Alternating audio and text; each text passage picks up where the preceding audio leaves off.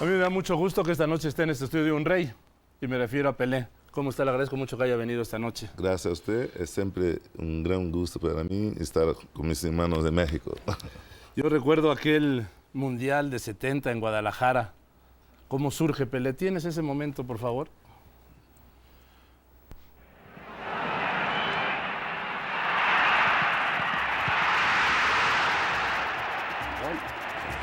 ¿Por dónde entró?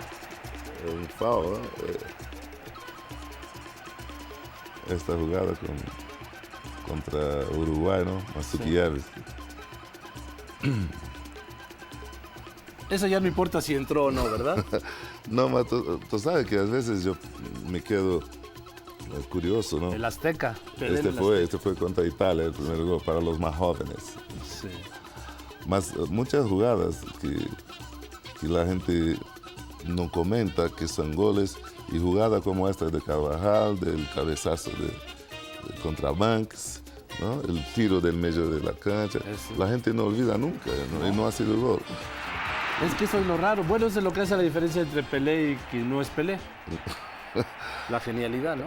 Claro, cosa de Dios. Es una cosa solamente Dios puede, puede no explicar por qué tanta felicidad y tantos momentos importantes en mi vida y bueno, ¿no? Usted es, Pelé es un hombre feliz. Yo soy mucho feliz. Gracias a Dios tengo salud, una buena familia, amigos, tengo las puertas abiertas en todo el mundo.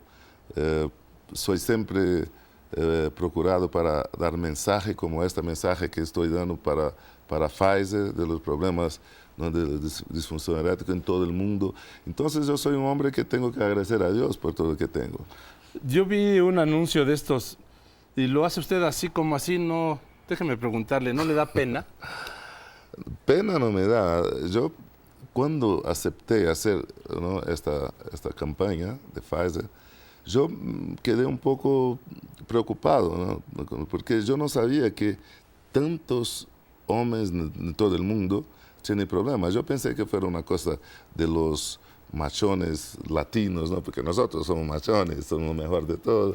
Mas no, esto es con los eh, escandinavos, es con, con los rusos, con los americanos, es con todo el mundo. ¿no? Todos los hombres tienen este problema. Bien, viene el mundial, Pelé va al mundial, ¿no? Claro, si Dios quiera, estoy, estoy ahí. Este el décimo segundo, décimo tercero mundial. Cuatro dentro de la cancha y ahora ocho, eh, va a ser nueve afuera de la cancha. Déjeme recuperar el primero dentro de la cancha. Pelé, Suecia, 58. 58, Hice mi estaba- tarea. Estaba haciendo 18 años, 17 años tenía. Es una cosa maravillosa. Eh, la política le tienta. Oiga, Mira, ahí Yo- está, ese jovenzuelo. tenía 17 para 18 años. Este que está con la bola es Garrincha, que cruzó. Ahí fue el milésimo gol, el penalti del milésimo gol. Ahí es con el Santos. Eh, Esta jugada contra Palmeiras, me parece. Mire la señora cómo grita. Ahí tenía 17 años. Ahí fue en Suecia. Parece que fue ayer. Pues sí, finalmente sí fue ayer. La primera vez que vi un balón. Ah, tenía, mi papá ha sido no, profesional, jugó también ahí en, Minas Gerais, después en Bauru. Yo creo que el primer balón que gané yo tenía seis años, tenía seis años. ¿Y en qué momento dijo, el fútbol es lo mío?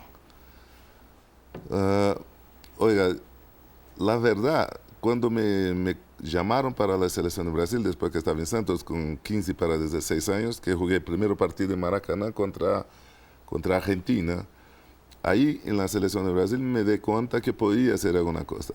Mas yo siempre eh, luchaba, me preparaba, porque yo nunca creía que ya estaba bien, que era mejor. Porque mi papá decía, cuando tú piensas que es el mejor, otro te, te pasa.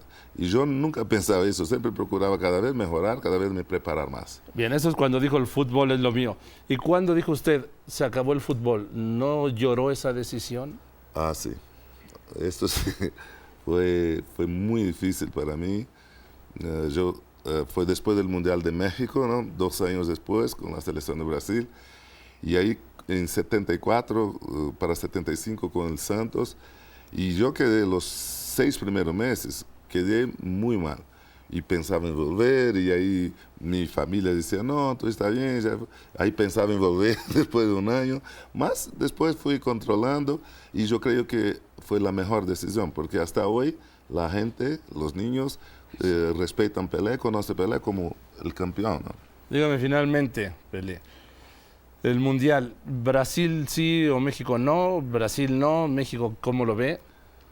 Oiga, yo ya ya de muchas entrevistas en Europa, estuve en Corea, Japón ahora. Uh, yo particularmente creo que Brasil puede llegar a final porque tiene buenos jugadores. Individualmente puede llegar ahí.